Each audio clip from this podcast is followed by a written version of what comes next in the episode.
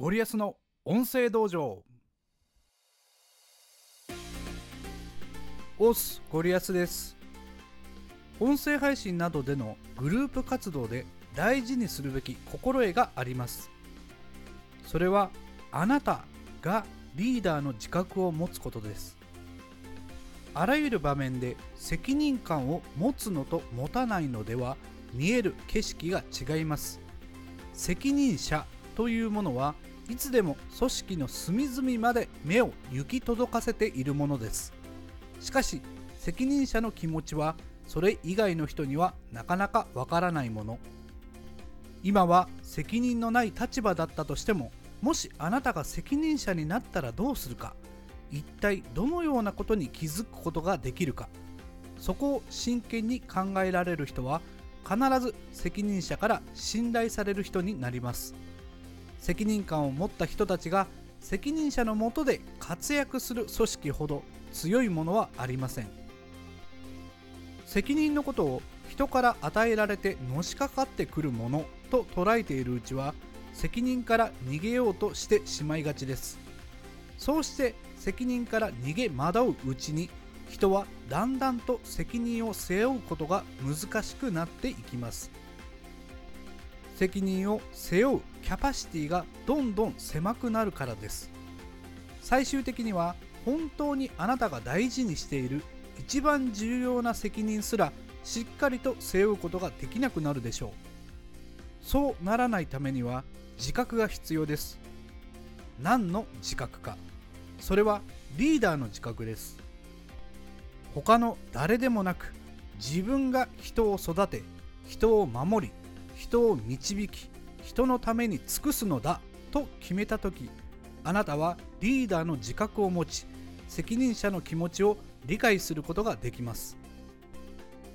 あらゆるグループ活動において責任者の気持ちを理解できるリーダーがいるかどうかで物事がうまくいくかどうかは決まってしまうのです。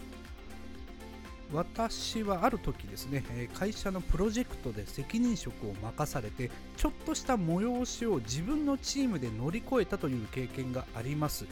まあ、それまではですね自分が責任者になることをちょっと想像してなかったので、まあ、どちらかといえば責任者に対して不平不満を言ってしまうタイプのメンバーでした。まあ、自分の気持ち次第で、まあ、先輩にも後輩にも迷惑をかけてしまうようなとてもわがままな存在だったんですね。まあ、おそらくそんな私を懲らしめるつもりも少しはあって上司は私を責任者にしたのかもしれません。そんな私がひとたび組織を動かすと決まって一番驚いたことは自分が持っておかなければいけない情報量が爆発的に増えたことでした全部を自分でこなすことは絶対にできない量のやることと圧倒的に短い期日に軽くめまいがしました催しを成功させるために決められたことを全部やりきらなければなりませんがまあ私自身のこう自信のなさからですねメンバー全員がこう敵に見えてしまって、まあ、コミュニケーションすらうまくいかなくなっていくというような状況になりました。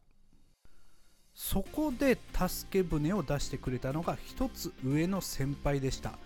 先輩はですね責任者でもないのにあらゆることに目を行き届かせて私が知り得ない情報をたくさん私に届けてくれました。まあ、先輩と話している中でメンバーの気持ちや不安な思いなどがこう分かってきてようやく責任者として何をするべきかというのがまあ理解できたのです。さらにですね先輩は私からいくつもの仕事を受け取ってくれました。でその時にね、えー、先輩から言われた一言が今でも忘れられません。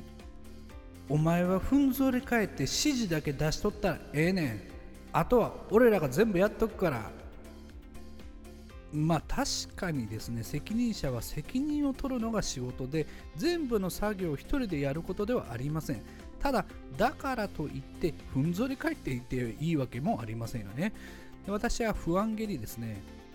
でもと言いかけると先輩はええから任しとけ。と言ってくれました。先輩のおかげでねチームは組織としての機能を取り戻し催しは大成功。私もなんとか責任を果たすことができて上司からの信頼も回復しました。その時私が先輩のような存在になりたいと強く思ったことは言うまでもありません。先輩が教えてくれたのはいつでも責任者のつもりでいるべきだということ。自分がリーダーなら何に気をつけるべきかそれを常に考えることです。責任者がどんな思いでいるのかどんなことを言いたがっているのかどう動いてほしいのかそれを察知することができればあなたはグループ活動においてなくてはならない存在になることができます。そのことがグループを強くするだけではなくあなた自身の責任を背負える能力を向上させるのです。というところで今回の話をまとめます。今回のゴリアスポイント。大事なことは人の気持ちに敏感になること。ふんぞり返ってるだけではダメです。細かいこと些細なことに心を砕いた上でふんぞり返りましょう。今回は以上です。それではまたお会いしましょう。ありがとうございました。さよなら。